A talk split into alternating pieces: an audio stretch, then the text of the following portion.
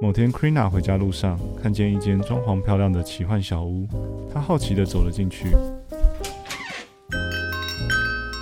小屋中间有一面神秘的镜子，于是她对着镜子说：“哎，这是哪里呀？”这里是 Weekly Select，我们每周选品，选东选西，选品味，选风格，带你了解时尚配件、生活小物、疗愈香氛。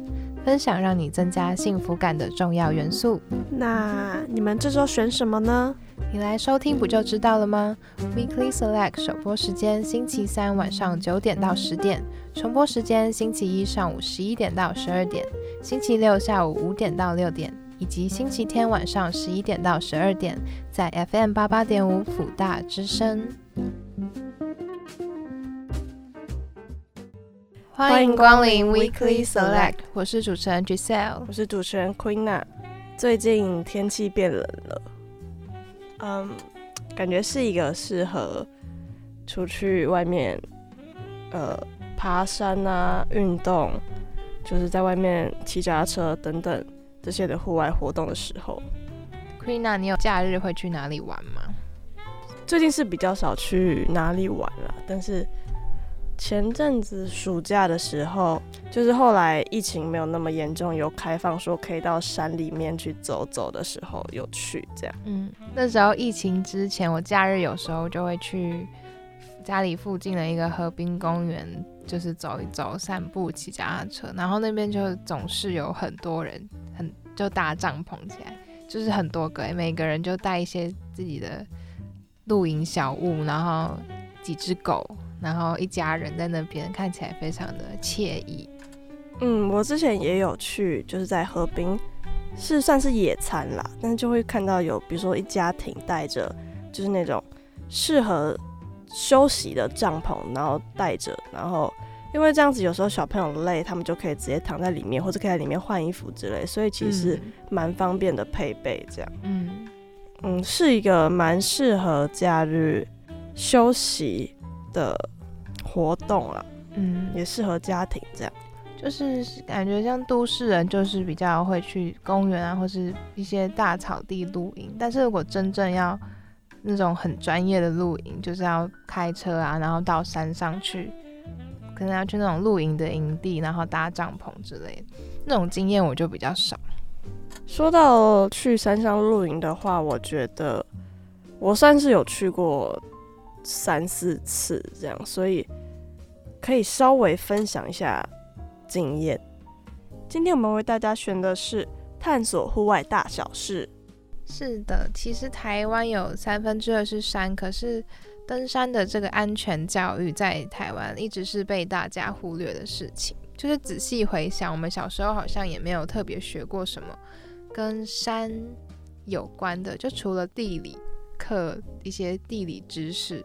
以外，对，像是什么登山必备的，比如说用品啊，或是求生技能，或是什么野炊技能等等的，其实我们都没有接触过。嗯，可能有些人童军课会学一些什么生火，生火会吗？对，丢火种，然后钻哎钻木取火。对对对，但那种可能就是你自己要有兴趣，嗯，你才会特别的。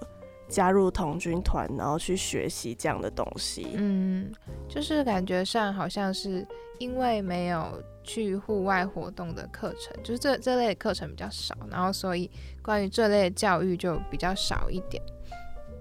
但其实这些东西对我们来说是很必备的，因为我们说实在，我们就是呃，可能就是会偶尔想去山上爬山啊、嗯、走走等等的，所以其实。这些技能都是我们需要注意到的。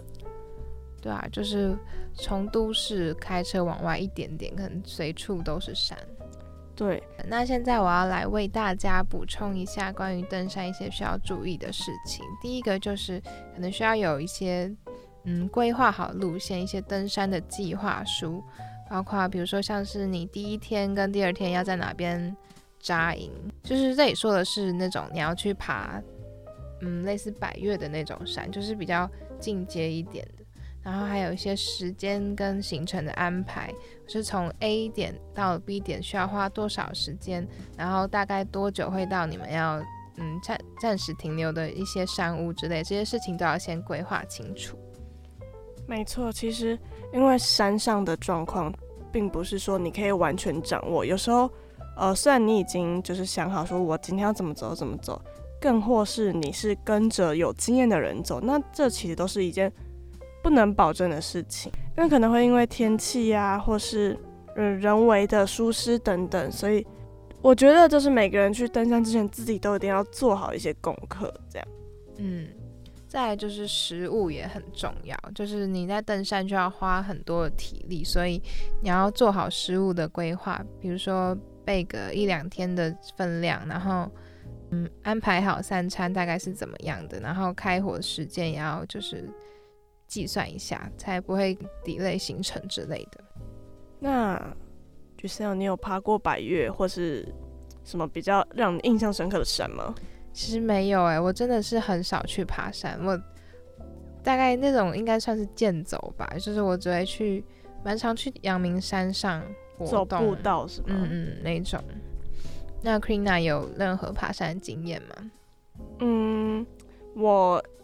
呃，因为都有朋友在，就是一直有在揪说要不要去山上走走这样，但我基本上参加的路线都会是那种比较简单一点的路线，就是要么就是走步道，然后要么就是走那种很比较简单的登山路线这样。嗯，但是我之前有去合欢山的一座路旁边的百岳，但是它是一个蛮容易的百岳，就是它是一座小小的。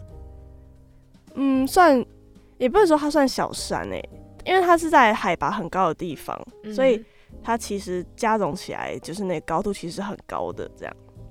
那你会有高山症吗？其实不会，因为我的那个真的是非常简单，是那种可能老人小孩都可以爬的那种。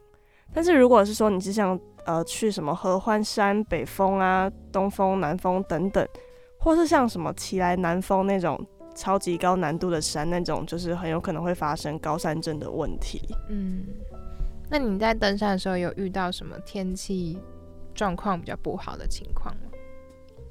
这个的话倒是还好，但是我们是很常就是会去那种，比如说前一天刚下完雨，嗯、然后所以隔天地都滑的，就是土都还是湿的，这样就是有点像烂泥巴的这种登山步道，所以就是一个还蛮。让我一开始很不习惯的地方，嗯，因为自己平常根本就不会去走这种泥泞的地方，因为都会挑好的路走啊。嗯、可是没有办法，因为大家就想说去玩，那玩的时候就一定要走这种比较不容易的地方。对、嗯，那你怎么克服？你就硬着头皮走过去？对啊，当然只能硬着头皮。大家都说啊，来了，走啊，走啊，走啊，你也不能说自己很扫兴哎。对对对，嗯，好好，我也很想要有一群，就是很想要去爬山。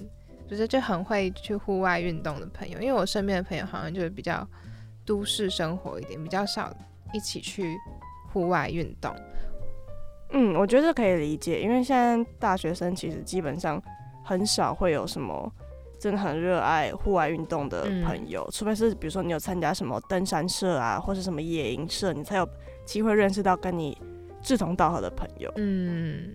就是算是一个还蛮新奇的领域，就会很想去尝试看看。因为从小到大好像没有到那种真正的体验户外活动的机会吧。因为只有几次去山上或者去海边，然后就发就觉得说，嗯、呃，这世界真的很美丽。这样讲很奇怪，但是觉得就觉得台湾这个土地就是很漂亮，就很想要去好好的探索，但是又好像没有这个机会。但是我觉得，如果想从刚开始接触户外活动，那不想一开始就去爬山啊等等这种比较困难或者耗体力的这些活动的时候，你可以先去尝试看看露营这件事情。嗯，对啊，露营这几年在台湾非常流行诶，就是我看很多品牌的一些赠品，什么都是一些露营的设备，然后很多一些一些牌子的衣服也会做的比较。像是露营的时候会穿的那种，就是那种比较有机能性的那种感觉。对对对对对对。其实我觉得露营对大家来说，嗯，是一种可以远离忙碌生活，然后待在山上，然后享受安静的一个好的活动。嗯，就我觉得很神奇，就是帐篷不就是一个感觉就是一个布，然后你在山上就可以架起来，然后你就可以住在一个地方，就觉得很酷哎，就是也不用买房子什么的。是没错，但是。对，其实你会，你要会搭帐篷之前，我觉得要做很多的功课。嗯嗯嗯。就比如说你在采购，你想要采购什么样的帐篷？比如说你只想要哦，就是一个睡觉的地方，或是你是想要，就是里面要有，就是你想要帐篷里面会有，比如说有客厅，然后加上睡觉的地方。嗯。这种，或是你只想要一个天幕加上一个睡帐等等，其实会有很多不同的选项可以选择。我觉得可能要多去几次，然后你才会就知道说自己真正需要的东西是什么。嗯，我有一次去一个百货公司楼下，然后我就看到他在他在摆设一些关于录音设备的东西，然后就是很大一个，就是它是有一个房子，就是不是一个房子，它是有一个主主要录音，就是有一些椅子的地方，那应该就算是客厅，然后。再接着一个走道，然后就再到他们的睡觉睡觉的地方，我就觉得超神奇的。对，它就是让你就是整个包在那个下面，让你觉得很有安全感。我觉得是这样子，嗯、因为很多其实那种像客厅都可以把就是布幕关起来，让别人不知道你们在里面聊天啊，或是有谁在干嘛这样子。嗯、这其实是一个让人很有安全感的地方。嗯、你去露营，然后你就可以打开门，然后就马上可以享受。户外的分多金，我觉得是一个很享受的一个活动。我觉得露营对我来说最享受的地方是，除了说前面搭帐篷、搭一些桌椅啊等等这些把设备弄起来的时候是比较困难的过程，但是其实这些搭完之后，当你坐下来享受的时候，就是就是 啊，对对对对对，然后而且。就是我觉得户外就是要悠闲，就是要慢慢来，就是不要说就是你要急着干嘛干嘛，因为大家来这边就是放空，然后来享受这些户外的声音啊，然后享受风，享受好的天气这样子。嗯，最好就是把手机就丢掉，然后就是没错，想好好享受户外活动。那听我们讲这些，可能是觉得还不够专业，没关系，我们等一下请来了一位来宾，他从小就从事很多户外活动，包括自行车，然后露营、登山，所有你想得到的 outdoor 的活动，他几乎都有参加过。这样，嗯。那今天我们邀请到一位朋友，叫做阿 Key。哎，大家好，我叫阿 Key。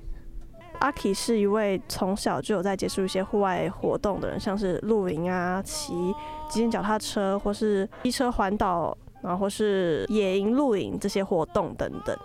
我们欢迎阿 Key。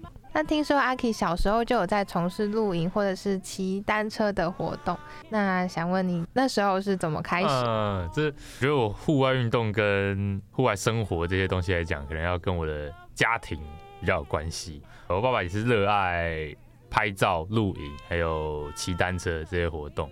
然后我爸爸退休之后，他就是一位算单车布洛克，他有在写布洛格，然后跟杂志投稿这样，然后有在国内外拍照旅行。然后所以我小时候被他影响，就是小时候当然是小朋友嘛，所以其实有点他就会说哦，骑单车就是一个运动。然后可是其实我有点不情愿，小时候没有那么爱骑，因为你就会觉得呃，骑车就是很累啊，对啊。然后他每次都会找我去。爬山就骑车骑一座山，然后他就会骗我说，可能什么终点啊，在五分钟到就到了，就在五分钟。然后就我想说，我怎么骑了三十分钟，我都还在差不多的地方。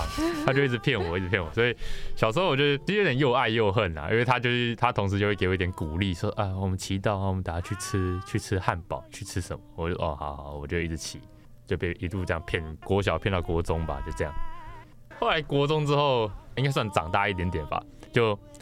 会觉得哎，单纯的骑车旅行好像有一点那么无趣，对，呃，应该说，因为国小的时候真的骑了很多地方啦，国小三四年级吧，还二年级，我有点忘记了，就骑脚踏车已经环岛一圈了，然后哇，所以就大概台湾都玩透透了，然后，所以我觉得，所以我自己才会去发展出，呃，我后来想要去玩类似单车的极限运动这种东西。极限单车的我的范围是类似那种，我们会先把车子牵到一个山顶，然后山顶前人的前辈会挖一条路给你推到山上去，对，然后那条山路上面也会有很多，我们会自己挖一些障碍物，对，我们自己会挖一些障碍物，什么 S 型的跑道啊，然后一些大石头这样这些的，然后就是我们推到山顶之后，然后我们就是一路就是冲下来。就就往山下冲，就是可能那个石头真的可能就是呃，可能一百公分高吧，一公尺高，然后或者你就从上面跳下来，然后再转个弯之类的。总总之来讲，就是飞来飞去的一个驾车的活动。嗯，那呃你在骑脚踏车的过程中，你自己有经历过什么比较重大的事情，或是有去比过什么赛之类的吗？骑脚踏车的时候有比过比赛，有比过两场啦，一场是。国内的一场是国外的，对，一场国内的那时候是办比较是场地型的，就是不是在户外的，那个在台北一零一前面，我就有那时候有搭一个场地出来，对，就是一个场地让大家在那边跳台啊，转来转去，对，然后那那时候拿第三名吧，青年组的，哦，对，还好啊，那是一个小比赛，后来后来有比一个，就是我刚刚说，就是我们称为下坡车，因为它是往下冲。对，下坡车的比赛，国际型的，是国际型的，也拿了一个国际的，然后第三名还是第二名，对，我有点忘了。后来后来还裱框一个衣服，还裱在我房间里面。是在哪里比赛呢？是在台湾。Oh. 对，可是那是在办在台中的一个国际有一个脚踏车协会办的，对，就全世界的。对，国中的时候，那时候我就下课。啊，大家可能都会去晚自习嘛，去补习班。补习班。对，然后我是会把脚踏车早上骑去学校那一，呃，放学之后我就直接骑去啊内湖有场地可以练啊，南港有场地，我就直接跑去玩这样。那那是会有教练的吗？不会有教练啊，对，不会有教练，你会有同伴、同伴或者呃前辈指导这样。对，因为通常不会找教练练习。我不知道，就我所知没有，因为连国外一些选手都不会有，不会有教练。对啊。所以就算是自学。对啊，算是自学，因为。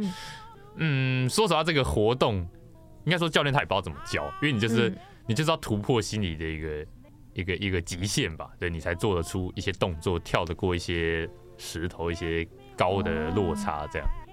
这听起来其实是一个超级危险的一个兴趣。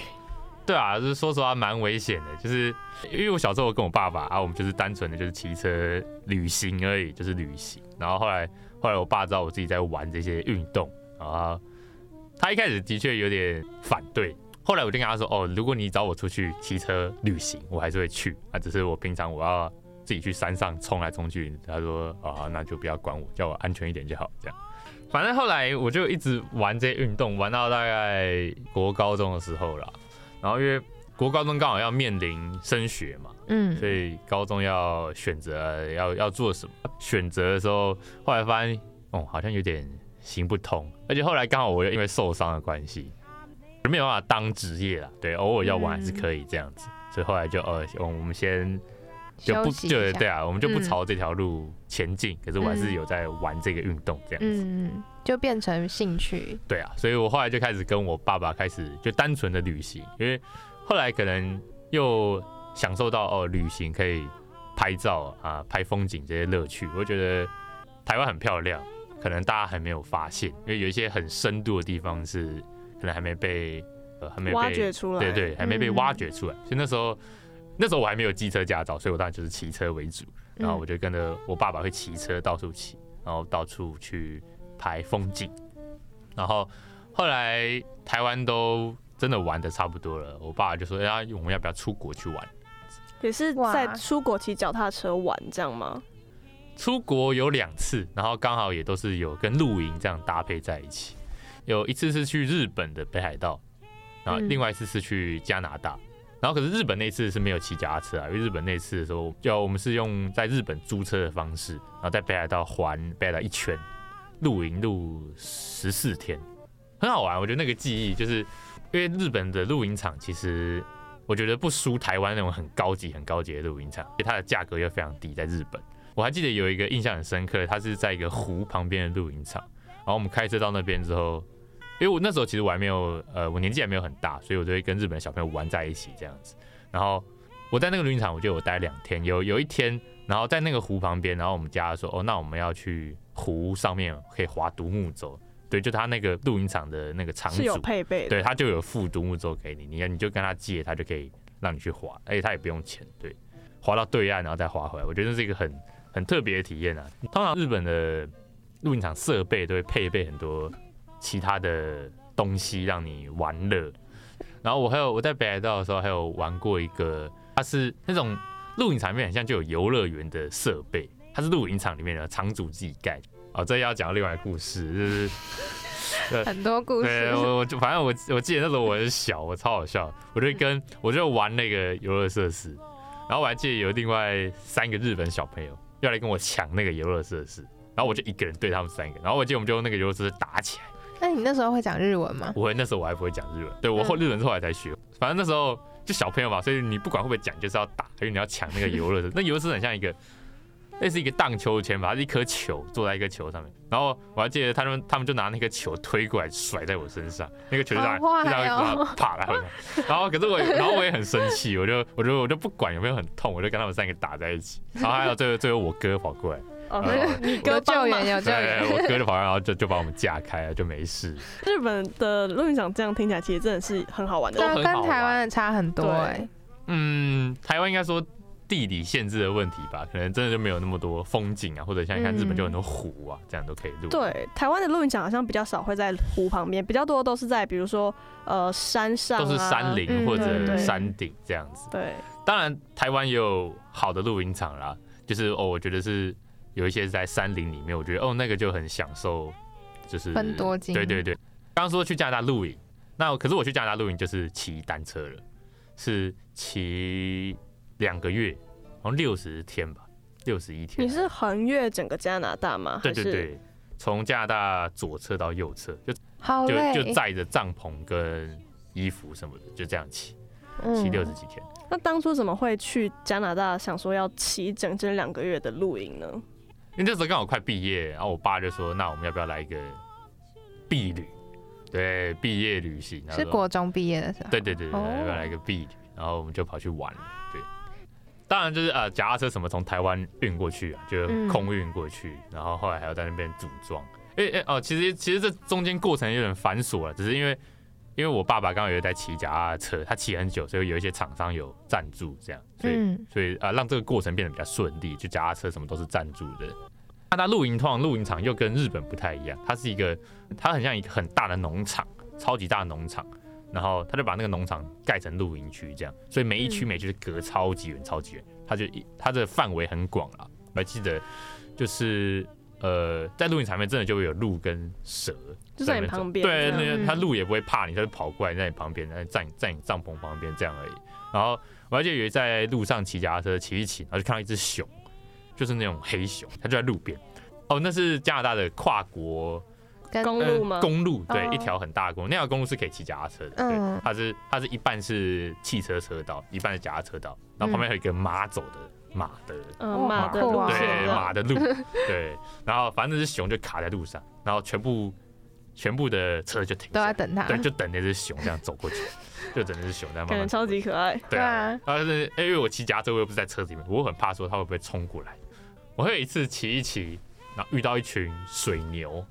水牛一开始就就可能对你就没意思，对，他就他就也不想管你，他就站在这边，然后我们就悄悄从旁边骑过去，就一起过去之后，他全部开始跟着你，啊，超恐怖的，对，我就被吓到了。那你不要骑超快，你越骑越看，他一直跑啊，天哪，他就开始追，他一开始就感觉像那种很就很就很懒，就停在那边追你，嗯，然后后来他就开始越就开始跟着你一直冲一直冲，你就。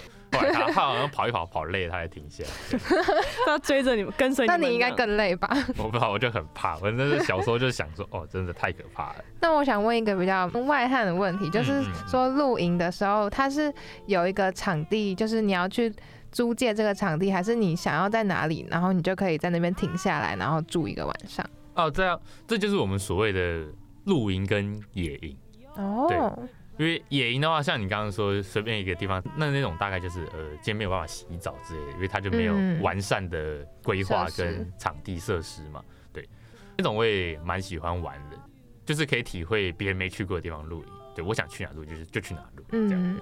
可是那个当然比较疲惫一点啊，对，你要准备比较多，然后你可能又场地上又没有插头、有电源、有洗澡这些空间让你使用，就是很原始的状态这样。对，你就是搭一个帐篷就搭，就像我现在随便要去一座山上面睡觉这样。啊，所以这是允许的，就是不会有什么规定说不行。呃，当然还是会有规定一些，呃，可能道路旁啊，一些地方是不行的，可是大部分它都是允许的啦。对，在台湾也有一些地方是规定不行，然后有些地方是可以。对，我记得台湾好像有一些，就是那些呃，算是政府官方的网站，有些会公布说哪些地方可以扎营，哪些地方不行，什么保育区什么的。对对对，那就是林务局那些会公公布可以。嗯，那其实。我在台湾，我最爱去的地方就是合欢山。那我想问，那个心境是觉得哦，我征服这里，还是就只是觉得哦，超不舒服？当然，你那个当下会觉得超不舒服。可是后来你会呃看一些照片嘛，哦，真的真的是很漂亮，觉得是值得的。对对对，那个真的很漂亮。嗯、对，所以我才说台湾有很多很漂亮的地方，只是你可能需要用一些，可能需要像你这样的经历，才有办法，需要一些痛苦才能体会到。我觉得感觉是你之前有那个骑车的那种。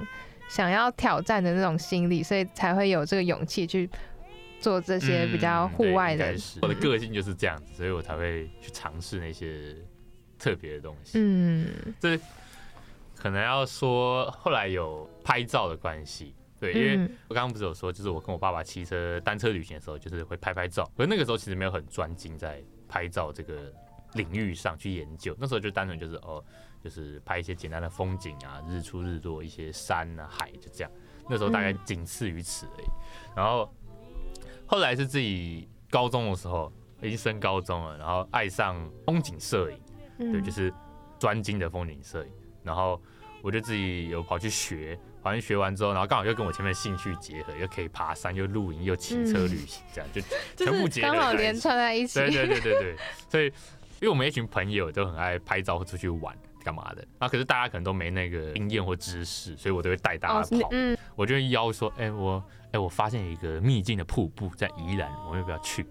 我们拍照又很疯，因为我们为了要讲求好看风景，我们就整个人是趴在河里面来拍，我相机都快要掉到水里面了。对，我们要讲求那样子去拍照。可是你后来拍回来就说，哦，真的很好玩。就同时你又有成就感，哦，这个照照片真的是很漂亮。可是你会觉得，哦，同时这个过程中会跟同伴啊，或者自己玩，我会看到很多新的对新的体会，就觉得哦，真酷啊，对，嗯，感觉是一般人事情就是酷了，嗯，就是一般在都市生活的人不会体验到的事情。就我们有很多地方都是呃，有些前辈或者自己去发掘出来，就像我刚刚说合欢山，可是合欢山其实有很多路是没有人走过的，对，我们就自己去走一些奇怪的路，就那种那种路看起来就是不对劲路，可是我们觉得会去走。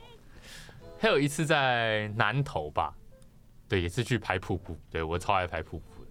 你的兴趣是拍瀑布的风景，这样？也也不是啊。摄影专场是瀑布，就日出日落我也都爱拍。只是我那时候有一段时间刚好爱拍瀑布，我我很喜欢拍水的流动之类的这些东西。我就跑去南投，为了那个景点，然后骑车从台北这样下去，一路骑骑中横，这样就是横越各个山，然后到那个瀑布，这样到南投的一个我忘记一个很小的巷子里面转进去。然后就到那个瀑布，然后那个瀑布是一个是一个很大的洞穴，对，它是一个很很深的洞穴，就是你人掉下去真的会淹没那种底。然后它是一个瀑布从那边这样冲下来，对，然后我们就跑去那个地方拍，拍到我们啊，可能一般人看瀑布就在旁边拍一拍这样，我们都不是，我们要跳到那个瀑布里面去，我们就要跑到最前面那个，所以我们还要先类似溯溪这样，先溯溪到瀑布的最前面，然后找一个石头站在那，然后才开始拍照。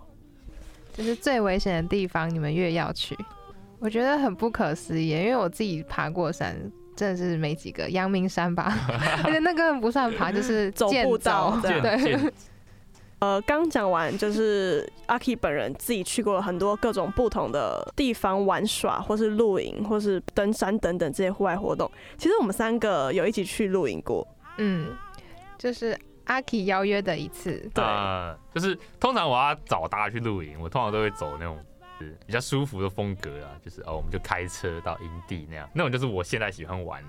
我现在觉得你现在有点像半退休状态吗？哎、欸，我现在觉得哇，我还是会去冲那些风景，还是会去看日出日落，只是我会觉得哦那样子哦有点累，对，好像身体不太好，不太好负荷，因为我现在还有别的事要忙碌。然然后我觉得如果我休假还要去去那么太硬了，做那么硬哦，那我真的会掉这样。嗯，对，所以哦，那后来这这是讲到后面啊，就是后来高中，我刚不是说高中，高中后来毕业之后啊，就拿到啊汽机车驾照、汽车驾照，就两个驾照都拿到。嗯、后来后来有尝试机车露营过，对，就是骑着机车在台湾跑透透，然后也是是环岛吗？对，也是环岛，然后还会在环岛的时候故意规划说要去哪露营。这样，人家环岛都是哦，这跑民宿这样一个一个，嗯、然后我们环岛说哦，那我们切正中间，从台湾正中间这样环下去。就是各种山，就是上山下山，上山下山。先越过拉拉山，然后再到骊山、合欢山，再下去，然后再到阿里山、玉山，再下来。反正就是走山路，对，就跟一般人的环岛路线。我还记得那时候，那时候是暑假吧，然后那时候有台风，然后我们就跟着台风的屁股跑。台风在前面，他摧残完的路，然后就换我们骑，这样，所以我们骑那个路都是都是超危险，那个路是一天有到晚有什么已经已经山壁已经崩掉了，然后我们还是要骑过去，就是勉强可以骑的，就是那样子。看来你那次环岛之旅，其实有蛮多不同的状况发生了。对对对，就是有一些不太好的状况发生。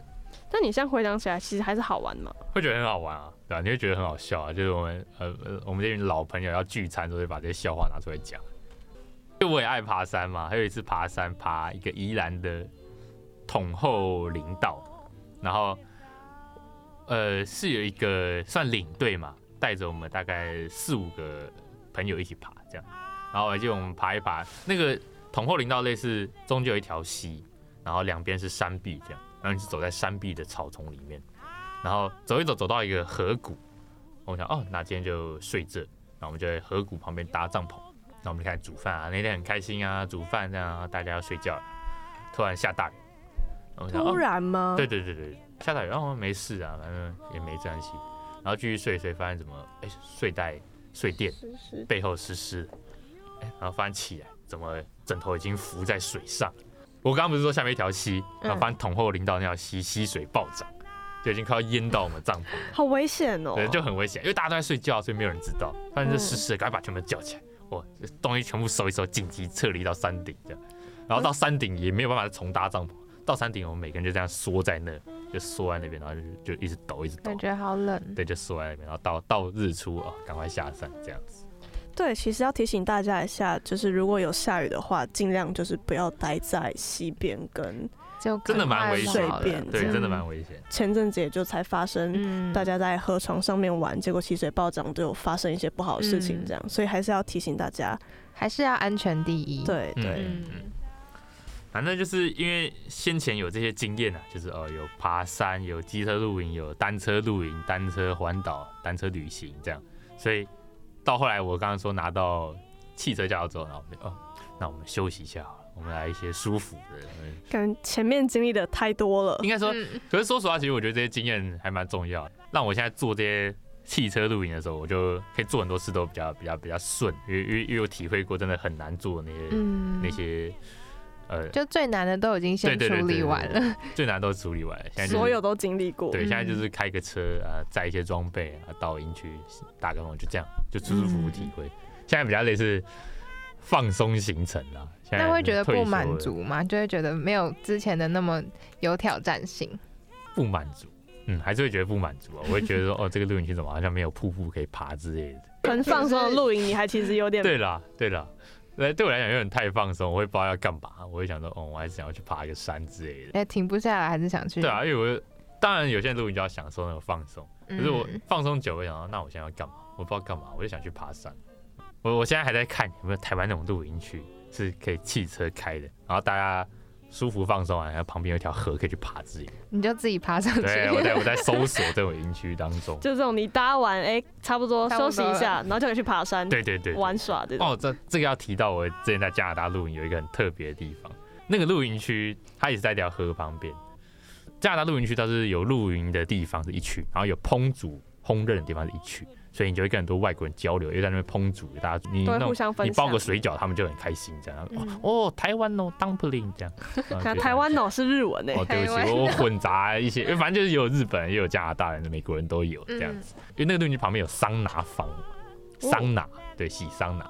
就是可能外面很冷，然后你一开门进去就是那种很热蒸汽这样。对对对，就是那种类似蒸汽房，然后反正我们就跟一群外国人一起去洗那个桑拿。然后它桑拿洗法是你进去的时候，你就捞一池河旁边的冷水，浇在它里面那个烧热石头，所以全部都是烟嘛。嗯，然后大概在里面待十分钟之后，你要再跳下旁边那个吸的冷水里面，那超冷，然后再上来再洗上来，来来回回，对对，来回三四次这样子。那那是什么感觉？就是你会感觉到 蒸汽很对？蒸汽很热。然后突然就下去，哇，好爽，好冷，然后你要再上来，哇，好热。可是妈妈不是都说不能一下冷样子其会感冒，实，对，这这是，所以那舒服的点在哪里？可是哎，我不知道这这你不能问我，你要去问日本人或芬兰人，日本人不是也都那种会洗，传统，对啊，也都会洗冷的、洗热、洗冷、洗热的，我也不知道为什么。他们说这样好像可可以流汗还是什么代谢这样，可是我就想说这样阿北会不会什么心肌梗塞？对啊对，就是可是我看那些阿北都这样啊，我他们已经习惯了，有对啊，我觉得有可能。身心健壮的阿贝。那我们回归到刚刚就是在说台湾的舒适露营嘛，所以你现在主要是走这种比较 chill 一点的，嗯嗯嗯，比较 chill 一点的。然后因为刚好我们一群朋友，因为都是都是会做菜的朋友，对，所以我们就常常露营出去的时候，我们的食物或什么比较比较豪华这样子。对，我那次跟你们去，整个被吓到了，就就是是就是我觉得哎、我觉得欸不能带坏你们。就是其实一般露营根本就不可能吃那样泡面什么的，也也不会说真的到泡面那么惨啊，就是呃调理包或是咖喱饭，对咖喱啊什么。火锅，对，顶多就是这样子，才不会有我们那么夸张。哎，我们还有炭火烤肉、牛排炖饭，还有什么吐司御饭团。对啊，我那时候这个整个就是觉得很快乐，就是因为我们一群都是都是都是做菜的，所以我们就嗯，会比较有要求吧。他们会讲求就是要精致要漂亮嗯对要精致要漂亮。啊。我个人是没有那么讲求啦，可是我想说哦，他们要啊，那就这样以后我别的露营就会觉得，对，所以我才说不能带坏你们，要认知到那个不是正常的露营，不然你们到时候去跟别的朋友露营，想说你们怎么吃这些东西，不能这样，不能，那那是正常的，对，是你们比较特别，比较不一样，嗯对，是我们们比较不正常。我还记得我们一次露营，然后旁边有一个那个住别的营区的那种妈妈姐姐，就跑来我们这边看，她说：“你们在吃什么？” 哇，我们在吃御饭，哇，好厉害，好厉害。然后我还有一次，因为我在那种露营社团里面，然后我就把我们吃的东西发上去，获得热烈回广响。大回响。对，或者广大回响，下面每个人都说啊，大家叫我开团，要带他们去之类的，然后就太累了伙食也太好了，对，然后说伙食太好之类的，我就我就说哦，因为我们刚好大家都是厨师，会这样就喜欢做这些东西。但其实真真正的露营重点不应该不是食物，对，真正露营重点应该不是，应该是享受那个那个大自然的大自然氛围这样子。还有挑战的感觉，对对对，所以来说我个人没那么在意，只是啊朋友们在意，那我就反正就交给他们啊，我我我也没关系，我负责同整啊，找营地这样就好了。那这样的露营其实就是还是很享受的，因为嗯就是会想没想到说自己在这种地方，就是你只能用瓦斯炉煮出来的东西，但就可以这么好吃，就觉得让人家很神奇。然后就一般人做不到，对，嗯嗯，怎么可以就是在什么都没有的情况下变出一个这么厉害的食物？嗯那可以请阿 K 跟我们分享一下说，呃，比如说如果我们是新手露营嘛，那我们露营的时候其实需要注意什么，或者需要购置什么样的配备吗？刚接触的时候，我觉得就是真的先不要买装备，会那种有有帮你准备好装，已经搭好帐篷那种很漂亮。虽然那个可能价格比较高一点了，但也有那种一些营地是可以借你设备，就是你到当场他再借你一些租借帐篷，对租借帐篷什么，你就只要开车去带衣服去，这样就可以了。对，可以先去体会那一种，然后体会那种之后，你大概就会知道什么东西需要，什么东西不需要。对，因为其实说实话，露营有些东东不太需要。必备最简单一定就是睡觉的帐篷，这一定要，不然你怎么睡觉？再来就是床垫嘛，睡垫、睡袋，这一定要。然后接下来大概就是一个简单的瓦斯炉啊，一个小桌子，然后餐具，因为锅子都有卖那种一整组的、啊，就那种六露营用的。那其实这样大概就差不多了。说实话，最简单的大概就这样。你只要有睡觉有吃，就其实就是吃喝拉撒都有，你准备好这样就很好了，这样就最基本的了。可是，因为我们现在讲求要 chill 嘛，要漂亮，所以我们就一群朋友都会互相推荐对方，哎、那个东西不错，哎、欸，那东西不错，然后就就互相推坑对方啊，大家越买越多。我刚刚说，其实有些东西需要，有些东西不需要。可是说实话，我就买一堆不需要的东西，例如什么？我就买一堆灯啊，还是什么的。我我有十几个灯吧，露营灯，对，露营的灯，有些是烧瓦斯，有些是烧煤，有些是插电的。我有一堆灯，而且其实很多灯是不便宜的，对不对？对、啊，有些灯不便宜，就一个一个烧瓦斯的。它很像，它很像蜡烛，它是，可是它，我的意思说，它烧出来的火焰很像蜡烛，所以它叫瓦斯的烛灯，然后那个烛灯大概就要三四千块吧。露营的东西其实不是很便宜。嗯因为，它要讲求又要轻又要方便啊，对，它又可以有些东西要可以折叠，一个大桌子要缩成一个那么小一个提袋，我觉得这是一分钱一分货的东西啊。我觉得露营用品是这样子。对，嗯，一开始我们大家也都是只有一个睡觉的帐篷，后来我们说，后来我们说，哦，那我们大家想要有一个客厅这样，所以我们就一开始还没有那么有钱，大家还没工作那么久，我们说，哦，那我们用个天幕，就一个大天幕，这样就当做是客厅了，然后在上面摆椅子、摆桌子。后来发现，哦，不行，这样风吹这样会冷啊，或者什么的，不能挂不了灯啊，不好看，所以我们朋友又去买了一个，可以连接的帐篷。，对，一个客厅，一个很大的客厅，就真的是一个客厅的帐篷，对，我们就买那个。然后大家就会可以在里面喝酒、吃饭、聊天、煮饭这样。哦，就像是一个房子，然后有房间，然后有客厅，对有走道这样，哇，好酷哦那种一！组一组的。后来就这样，对啊，就一路玩到现在。就是大家大家现在在出外工作，所以其实时间比较难瞧，就很难，很偶尔才会瞧到那么一次，大家都都可以的时间。嗯，那我们说好，那我们就珍惜那一次可以时间，我们大家就出去玩这样子。就我们就会开车，然后载。现在设备都越来越多，因为我们买太多，你知道吗？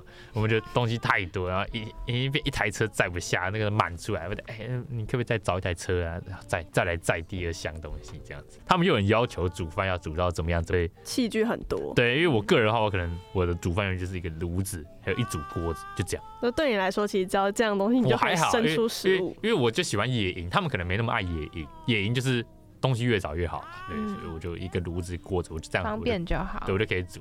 他们讲求要很漂亮什么，我那个不是露营设备哦，是煮饭的设备，露营里面的煮饭设备，他煮饭设备，它就要带一整箱东西，一整箱超大一箱的东西。那里面有什么？是有一定，我刚刚说那些最基本的有嘛？嗯我们还有人有买那种很像烤串烧的那种炉子，有那种炉子，哦我们还有还有漂亮的盘子、餐具，还有一堆杯子，还有电饭煲，对，我们还还会有人带电锅去，白饭瓦斯煮出来不好吃，一定要电锅煮，这么讲带电锅去。超级夸张了。我想说，谁去露营会带一整个家里用的那种电饭煲？然后我们就把它带去，全部都搬过去。然后因为还有什么专业厨房才会有的那些东西，我们还有夹子啊、剪刀、喷火枪啊，对，我们全部都会带过去。哦，讲到喷火枪超好笑，有一次隔壁一个阿姨要来借，她说有没有打火机，她要赖打要抽烟。哎、拍谁没有？只有点火枪。我那点火枪是那种火超大，我就这样帮她点了一根烟，她这样。感觉特别帅气对，他就说。哦，好爽很。有感觉。对反正我们就是每次都是这样大阵仗出动啦。得说实话，很多是没那么有用啊，我们就讲求就是要漂亮好看。就像我刚刚说的那一个一个灯，我那个瓦斯的灯放在那，其实它也没有，就好看，对啊。嗯其实他真的说的话没有，它就是一个灯在那边亮来亮去，它也不足以亮到说可以就是当做呃它也照明不至于真的到很亮。我们都会有什么早餐、午餐、晚餐、宵夜，这我们每天大概露营就吃这一餐。宵夜的时候，大家都开始呃来喝酒啊，吃下酒菜这样子。然后我们就拿出那个我刚刚说串烧那个炭烤炉，开始开始烤串烧吃这样子。然后配啤酒。对，我们都是这样很 chill，然后这样搞到三四点才睡觉。但其实露营大家都会蛮早起床，而且一来是因为大家不知道，可能大家就出去玩的时候就不都会睡那么久，，对，然后二来是其实太阳会很大，大概七八点的时候太阳就会晒到你，晒到你身上，嗯对，那就会热到。我们就前一天很晚睡，你隔天还是会很早起来。就前天已经喝酒搞到超晚了，还是大家还是隔天会早早起。呃，隔天一起来那种坐在椅子上，然后喝茶或者喝咖啡，就坐在那边，然后听听音乐，然后看风景，那感觉超爽。对，所以现在、嗯现在就喜欢这种比较舒服的露营。露营区台湾大部分都是在新竹那边啊，新竹、嗯，新竹很多，就五峰或者尖石那边五对五峰尖石乡那边就有露营区，我也很常跑那边的露营区，因为那边露营区说实话对台北来讲就不会真的到很远。嗯对，通起来大概两个小时就到了。然后，而且它又在新竹市上去而已，所以我可能有些东西可以在新竹市采买一些食材，我在那边买买好就上去，这样就好了。就很方便。对，就比较方便嗯。不然说的话，有些露营区跑很远啊，可是真的很漂亮。就是我之前有跑那个福寿山的露营区，对，它在海拔两千多的地方，两三千，开车上去要六七个小时吧。哇，对，我们我有一次去，然后先开到宜兰花里，再往山上开，从太鲁阁开进去。嗯，就是，可是那个露营区它因为太山上，所以它没有电，它是你自己需要烧瓦斯或什么的，它就没有办法插电让你灯有亮这样子。所以这时候就需要用到我那些没用的灯，就需要瓦斯的灯可以拿出来用。然后，反正那个露营区它没有电，可是因为它真的很漂亮，它海拔太高了，那是台湾我目前知道中间有湖的露营区，大家就围绕那个湖搭帐篷这样子，我就觉得很舒服。然后它白天附近有一些步道可以去爬，可以去玩这样子。嗯，那那是一般人会知道的。对对对，那一般那很多人知道，很有名。对，那是福州山农场里面的露营区，嗯、福州山是国营的企业。哦，对，我觉得是林务局的吧。那阿 K 在去那么多露营区，你觉得哪里是你觉得最漂亮的？最漂亮的，嗯，台湾吗？对，台最漂亮，最漂亮，最推荐大家去，最想再去一次。最漂亮的话，应该是新竹的梅山顶。对，它是一个露营，它就在它就在新竹梅山的顶，嗯，它就叫梅山顶。对，它是它露营区很漂亮，而且我觉得设备还蛮完善的，就是，嗯，因为有些露营区你知道设备没那么好，厕所脏脏旧旧，或是烧柴水，对，或是烧柴水，那可能洗澡水会忽冷忽热，对。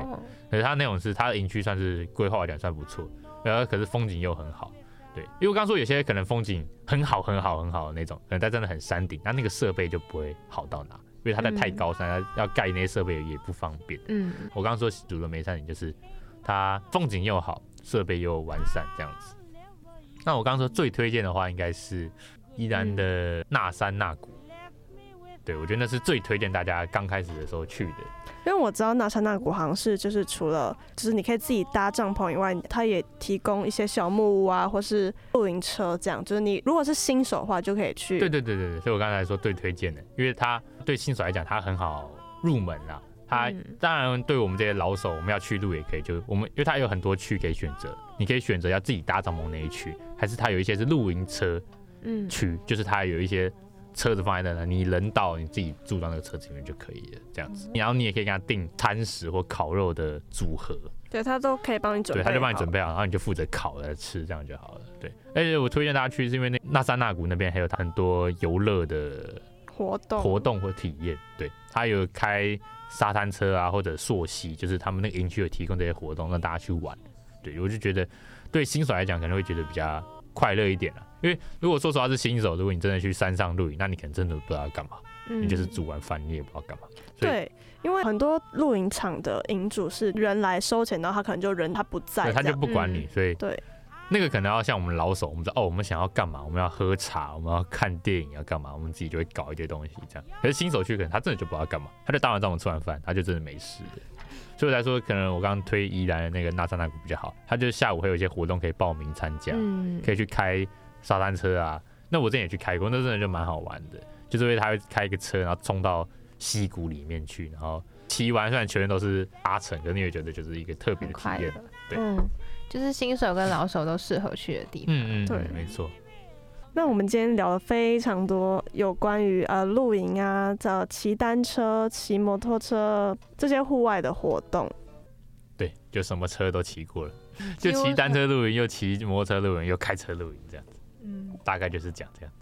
那我们今天谢谢阿 K 来我们节目现场，也谢谢阿 K 的爸爸带他去骑单车，让他有这么丰富的人生经验来跟我们分享。没错，其实对我们来说，这是一个还蛮完全不一样、不能想象的世界。身边不会有朋友说听，只有这些比较丰富、比较特别的经历，这样、嗯、有机会真的一定要去体验。真的一定要去体验！我现在自己又在筹划说要不要什么再去再去日本，又要付出了。对，因为我真的太想去日本露营了，我超想去日本露营的。呃，我们几个朋友又在揪说要疫情完要不要真的再冲一波？对，然后我因为我很疯狂啊，我觉得这我你看我的 Google Map，我 Google Map 上面是标记点是点到满。对，我整个台湾已经是满了，已经没有地方让我再点了，因为我所有的景点我都点起来。然后日本的露营场，我现在也都已经把它点好了，已经准备好了。对，我已经计划好说，哦，我要这个露营场啊，我去日本租车，这个地方玩五天，这样绕可能富士山一圈这样。就全部都 想蓄势待发，车位都准备好了，对吧？所以大家要去体验看看啊。一开始你可能会不知所措，或者你会遇到一些困难，帐篷怎么这么难搭，在外面煮饭怎么这么难？可是我觉得那就是你要去享受一个。